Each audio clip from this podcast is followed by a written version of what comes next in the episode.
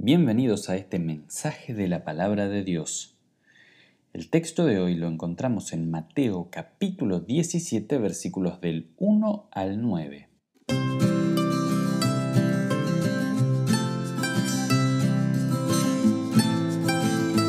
Es importante salir de la rutina en la que se está, desenchufarse, como se dice por ahí. Viajar, retirarse, meditar o reflexionar es muy común en nuestros tiempos en donde se pone el énfasis en esto de encontrarse con uno mismo. Pero lamentablemente algunos problemas y preocupaciones no se quedan en casa. Nos siguen donde vamos, o mejor dicho, nos persiguen. El alma no siempre descansa en tiempos de vacaciones. En los Evangelios aprendemos que Jesús también se retiraba de su agitada rutina. Su mente y cuerpo estaban bajo presión, especialmente en el tiempo de su ministerio público. Pero Jesús no iba a encontrarse consigo mismo o con la familia o amigos. Tampoco iba a lugares a meditar, sino que nuestro Señor se retiraba a orar. En ocasiones lo hacía solo y en otros llevaba discípulos consigo. Este es el caso del pasaje de hoy donde además los discípulos fueron testigos de algo absolutamente inusual. Mateo 17, 1 a 3 dice así, seis días después, Jesús tomó consigo a Pedro, a Jacobo y a Juan, el hermano de Jacobo, y los llevó aparte a una montaña alta. Allí se transfiguró en presencia de ellos. Su rostro resplandeció como el sol, y su ropa se volvió blanca como la luz. En esto se aparecieron Moisés y Elías conversando con Jesús. El Señor llevó a tres de sus discípulos a una montaña alta. No se describe con exactitud dónde fue. Según la tradición, fue en el monte Tabor, que era una colina alta en donde incluso hoy existen dos capillas, dos iglesias, una romana y otra ortodoxa, ambas muy antiguas, y las llaman capillas o iglesias de la transfiguración. Pero según los evangelios este evento pudo haberse dado también en el monte Hermón, más al norte, ya que unos días antes Jesús y sus discípulos estaban en Cesarea de Filipos, lugar ubicado al pie de esa montaña. Realmente no importa tanto el lugar donde sucedió esto, sino el hecho en sí, lo que sucedió allí. Dios muchas veces se reveló o se dio a conocer en montañas. Por ejemplo, en los mandamientos, Dios mismo se manifestó y se reveló de una manera sorprendente en el monte Sinaí. El templo de Jerusalén también fue edificado en una colina en la ciudad de Jerusalén. Varios textos del Antiguo Testamento lo llaman a ese lugar como monte de Sión. Por eso muchos salmos también hacen referencia a los montes como lugar de la revelación de Dios. El Salmo 121 dice, a las montañas levanto mis ojos. ¿De dónde ha de venir mi ayuda? Mi ayuda viene del Señor, Creador de los cielos y la tierra. Y así sucedió aquel día. En aquella montaña, Cristo, quien es verdadero Dios y verdadero hombre, se mostró o se dio a conocer de una manera inusual, de una forma espléndida y gloriosa. ¿Qué sucedió allí? Jesús se transformó. La palabra griega usada ahí es metamorfeo, de ahí viene metamorfosis. O sea, Jesús delante de ellos se transformó. Por un breve tiempo se permitió que todo el cuerpo de Cristo resplandeciese con la luz de su gloriosa divinidad celestial. Su naturaleza divina tomó posesión de la naturaleza humana, produciendo el resplandor de la gloria de Dios. Así escriben los autores bíblicos de los Evangelios esta revelación.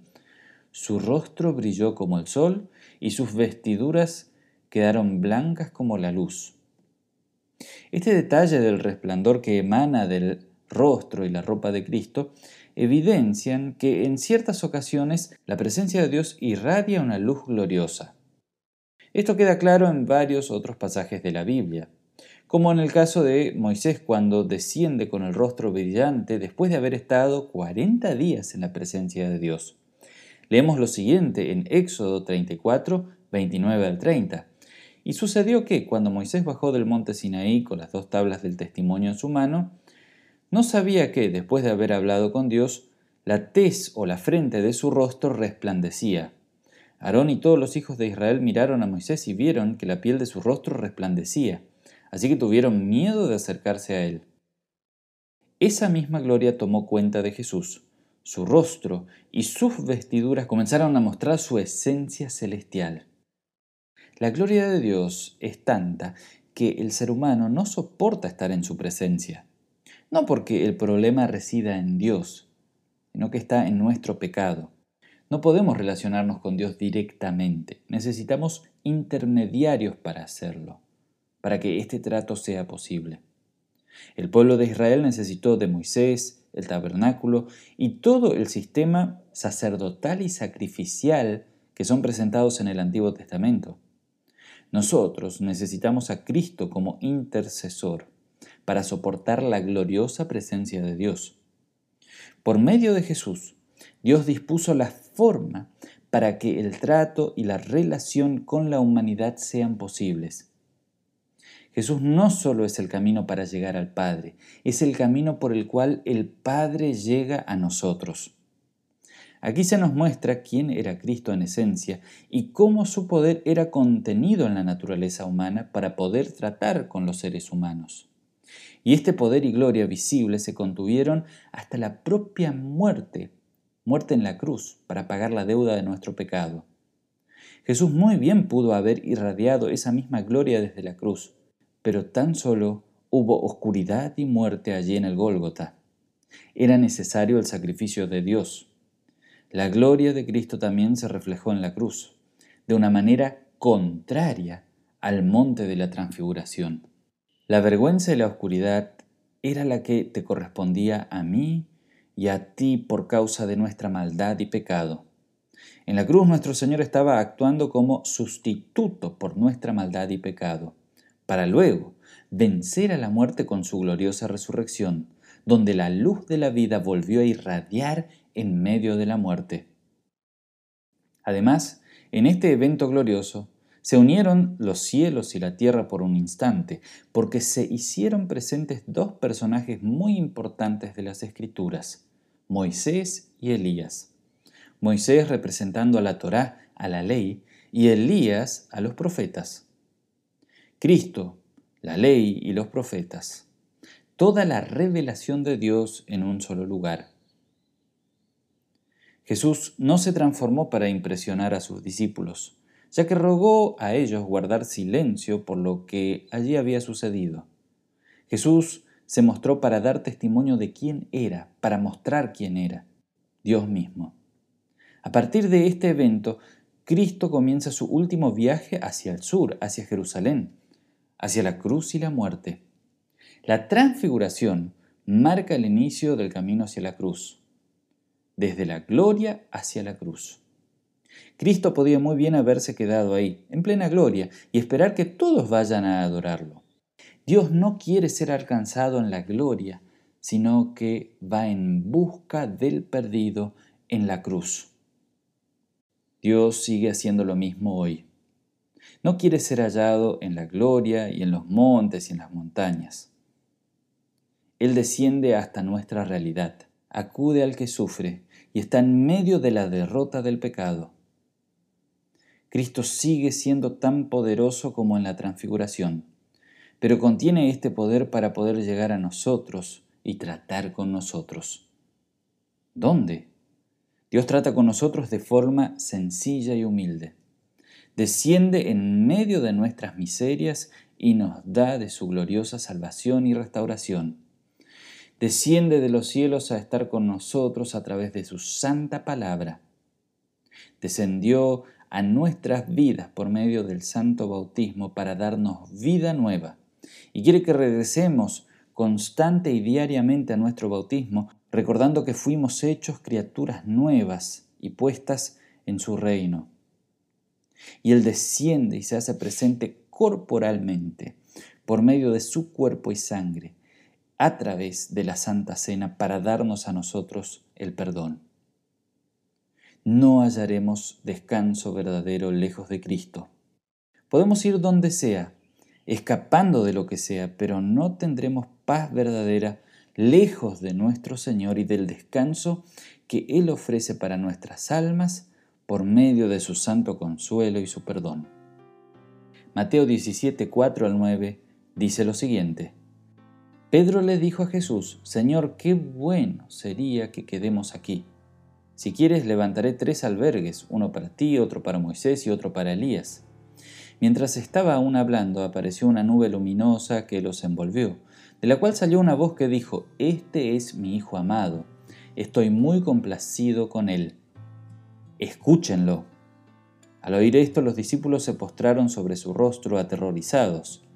Pero Jesús se acercó a ellos y los tocó, y levantándose dijo, No tengan miedo.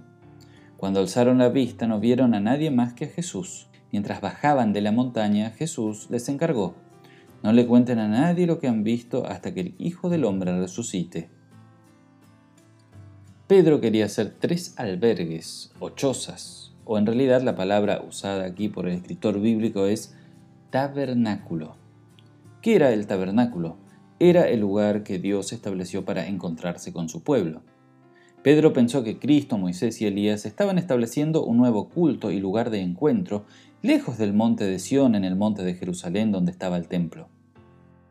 Pedro entendió que Cristo, Así de brillante y resplandeciente sería reconocido verdaderamente como Dios, sin ninguna duda, como aquel Mesías que había de venir.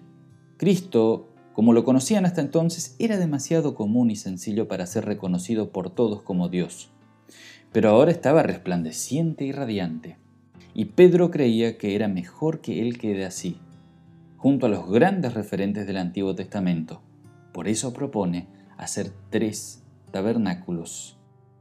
Pero no fue Jesús quien interrumpió a Pedro esta vez, sino que el mismo Padre dijo, Este es mi Hijo amado, estoy muy complacido con él, escúchenlo.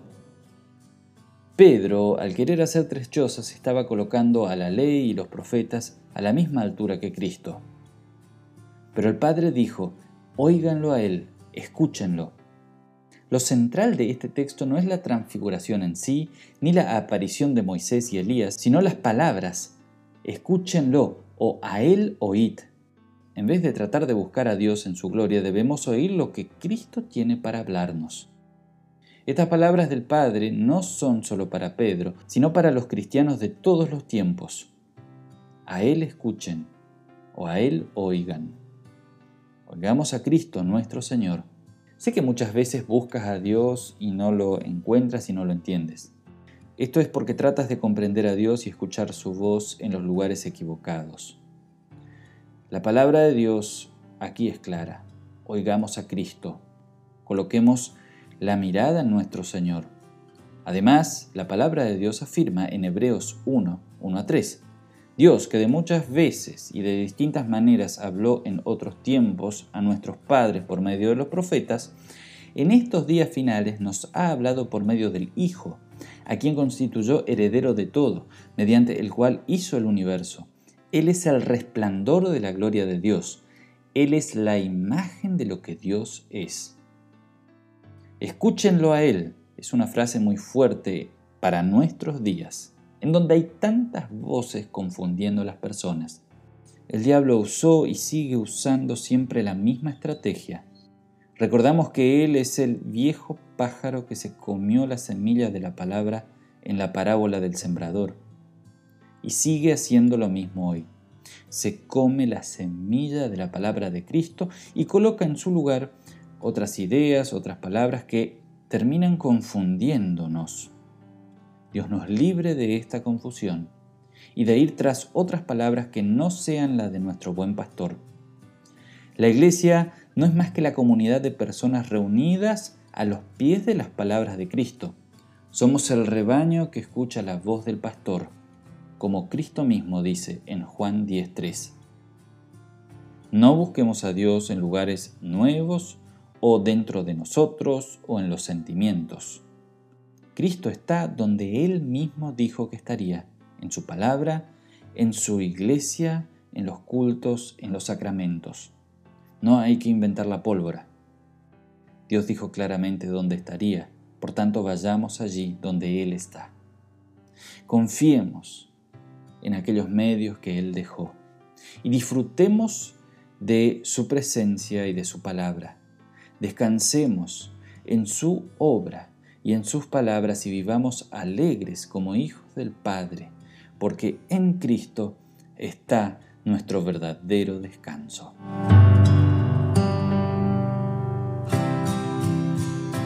Es mi deseo que este mensaje haya sido de fortaleza para tu vida. Que Dios te guarde y te bendiga.